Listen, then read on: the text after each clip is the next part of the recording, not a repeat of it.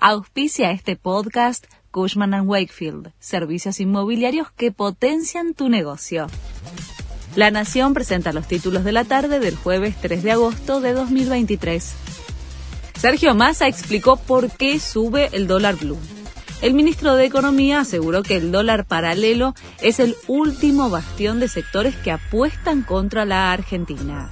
Lo dijo en Córdoba, donde fue en el marco de la campaña de cara a las PASO.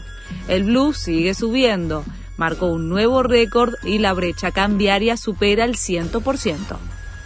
El gobierno sube el piso de ganancias. A partir de este mes solo pagarán las remuneraciones superiores a 700.875 pesos.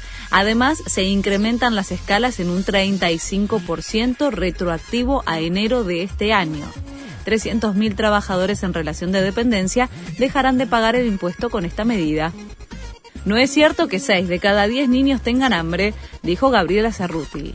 La vocera presidencial aseguró que hay pobreza en el país y situaciones puntuales que resolver, pero que la situación dista mucho del momento en que la gente salía al mercado de trueque en 2001. Hay situación de casi pleno empleo en la mayoría de las provincias, dijo la portavoz de presidencia. Alberto Fernández encara el final de su mandato enfocado en la agenda internacional. Tiene programados viajes a Paraguay, Nueva York, India, Chile y China. También podría visitar Cuba y Sudáfrica, por lo que las decisiones más importantes quedarán en manos del ministro de Economía y candidato Sergio Massa. El Estado Islámico confirmó la muerte de su líder. Lo anunció a través de un comunicado difundido en uno de los canales de Telegram del grupo terrorista. No dieron detalles sobre su muerte. Es el tercer líder de este grupo que muere en poco más de un año y medio. Este fue el resumen de Noticias de la Nación.